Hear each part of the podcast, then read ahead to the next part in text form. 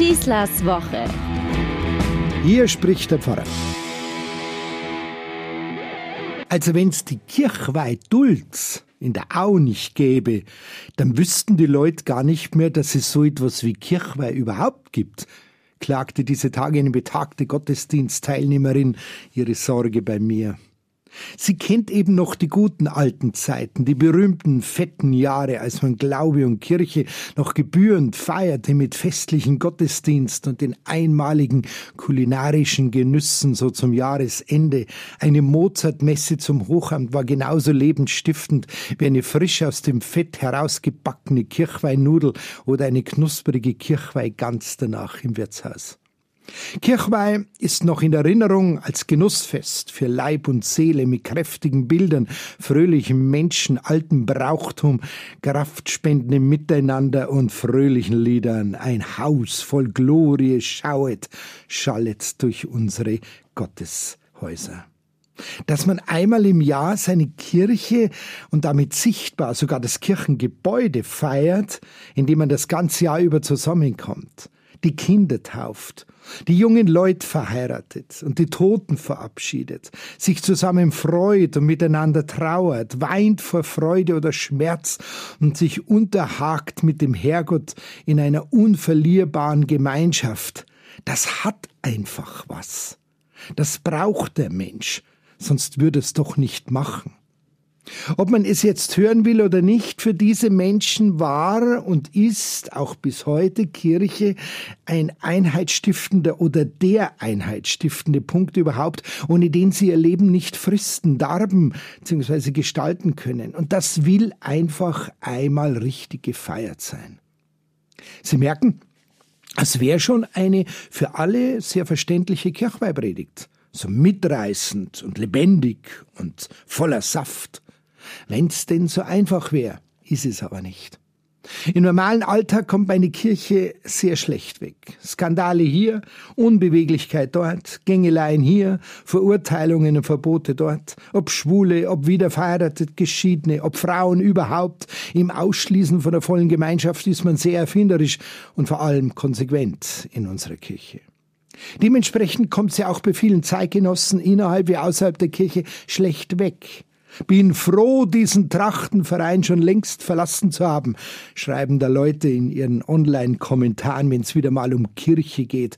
Eine neue Aktion aus Rom stattfand, der eine oder andere Rücktritt eines Bischofs vom Papst nicht angenommen wurde oder was auch immer. Mittlerweile leben wir Kirchenleute seit über zehn Jahren in einem anhaltenden Sperrfeuer der Kritik und der Angriffe, der Häme und des Spotts der Verteufelung bis hin zur Aufforderung, wir sollten uns doch am besten gleich selbst auflösen. Nein, ich möchte diese Kritiker jetzt nicht eines Unrechts ihrer eigenen Kritik bezichtigen. Nichts, aber auch gar nichts an Fehler und Missstände, die meine Kirche ausmacht, soll verharmlost oder gar geleugnet werden. Alles, was nachweisbar ist, ist Realität. Ja, diese Kirche hat, wie so oft in ihren 2000 Jahren, schmählich versagt. Und sie wird es leider immer wieder tun. Ich will jetzt nicht die Stimmung vermiesen oder die Untaten und Fehler gar verniedlichen. Aber sie ist trotzdem meine Kirche. Wir erbitten für unser Kind die Taufe, haben meine Eltern damals gesagt, als sie mit mir, ich lag im Kissen, meine Heimatkirche betraten und der Kaplan sie fragte, was sie denn für mich erbitten. Dass er zu dieser Kirche gehören darf, haben sie mir geantwortet. Und niemand ahnte damals, was heute an Herausforderung an diese Kirche herangebracht wird. Und niemand aber dachte in dem Augenblick auch nur daran, wie viele Abgründe diese Kirche den Menschen in der Vergangenheit bereits bereitet hat. Wir wollen, dass er eine Heimat hat, eine geistliche Heimat, eine lebendige Heimat, in der Glaube, Zuversicht und Hoffnung spürbar und erlebbar sind. Das war der Wunsch meiner Eltern, damals für mich. Und sie hatten sowas von Recht. Nicht an die perfekte Kirche hatten sie gedacht, an eine lebendige Kirche der Menschen, in der auch Fehler gemacht werden, aber vor allem Menschen, mit denen ich feiern und trauern kann. Eine Kirche, in der ich leben und irgendwann einmal sterben kann. Das war ihre Vorstellung.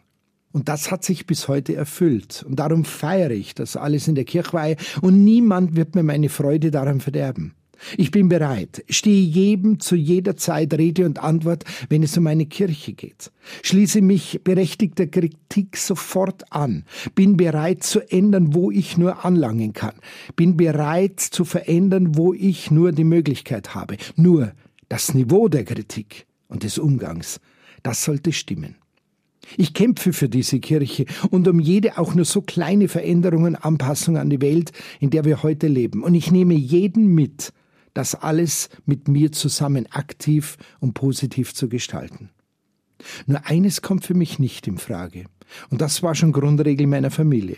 Davonlaufen geht gar nicht.